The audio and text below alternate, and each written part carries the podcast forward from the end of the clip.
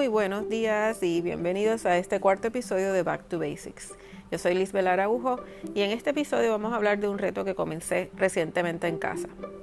Me imagino que has escuchado el famoso refrán en casa de herrero, cuchillo de palo. Pues no soy ajena a esta realidad. En enero de este año, como muchos de nosotros, hice mi lista de resoluciones. Entre ellas estaba leer un libro al mes, ahorrar más, ser más eficiente en el presupuesto de un hogar, reducir las deudas. Y como todo, fui poco a poco integrando estos cambios. Comencé por el más fácil, leer, y voy súper. Hicimos un listado de cómo íbamos a ahorrar semanalmente, qué cuentas íbamos a pagar primero, en fin, hicimos el plan. Pero no estábamos cumpliéndolo como se suponía. Pasó enero, pasó febrero y me di cuenta que estábamos prácticamente igual.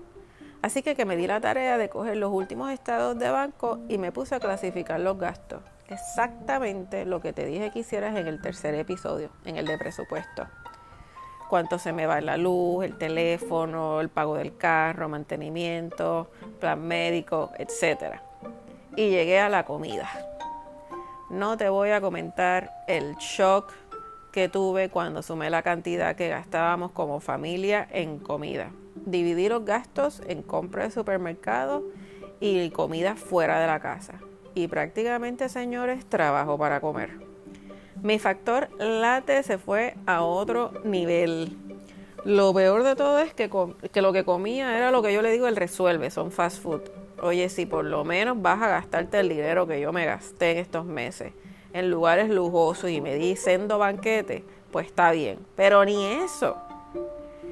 De nuevo entré en un estado de shock que ni te cuento.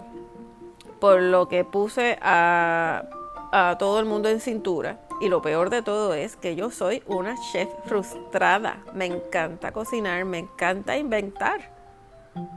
Y no funcionó nada de esto. Así que nada, puse a todo el mundo en cintura, incluyéndome. Nos pusimos un reto. Hicimos una reunión familiar y quedamos en que no íbamos a comer fuera en la casa. Nos íbamos a traer la comida de la casa, solo íbamos a comer fuera en casos extremos.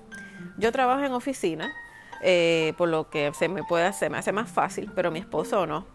Pero sí tiene la flexibilidad de comer en la casa, por lo que no hay razón por la que tiene que salir todos los días a comer fuera.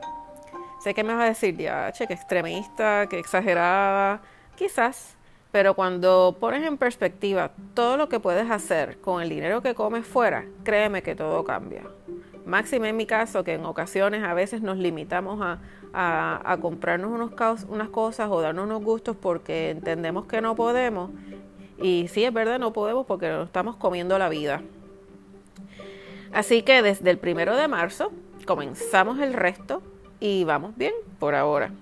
Solo en la primera semana nos ahorramos sobre 250 dólares. Decidí compartir esto con ustedes, este reto, porque sé que cuando escuchas a veces los podcasts o lees libros de finanzas, lo primero que piensa es, ¿y este qué se cree? Y se cree que esto es fácil. Y sé que no lo es. Lo he estado y estoy en el mismo barco que ustedes y creo que es importante que vean y escuchen mi progreso y vean que es posible hacerlo.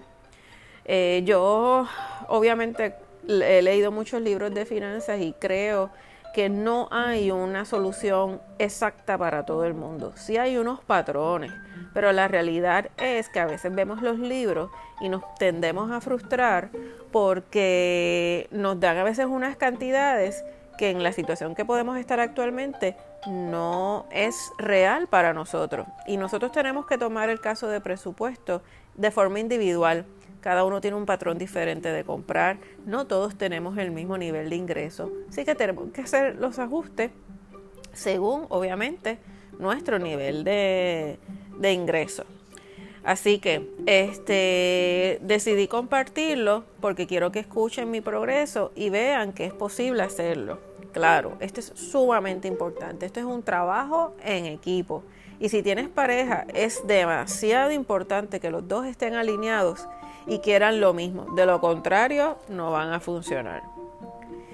No te gusta cocinar, no es excusa. A mí no me gusta levantarme temprano todos los días a la oficina y tengo que hacerlo, ¿verdad? Así que antes que me vengas con ese cuento, que no te gusta cocinar o que no sabes, hay tantas cosas que puedes hacer que son súper sencillas, son ricas y créeme que vas a llegar el momento que no vas a extrañar tanto comer fuera, porque comer mejor, comes mejor en la casa. Quién sabe, quizás hasta comienzas a comer más saludables y te pones en shape. Y eso para mí, señores, es ganar partida doble. Esto es todo por hoy. Asegúrate de suscribirte a nuestro podcast.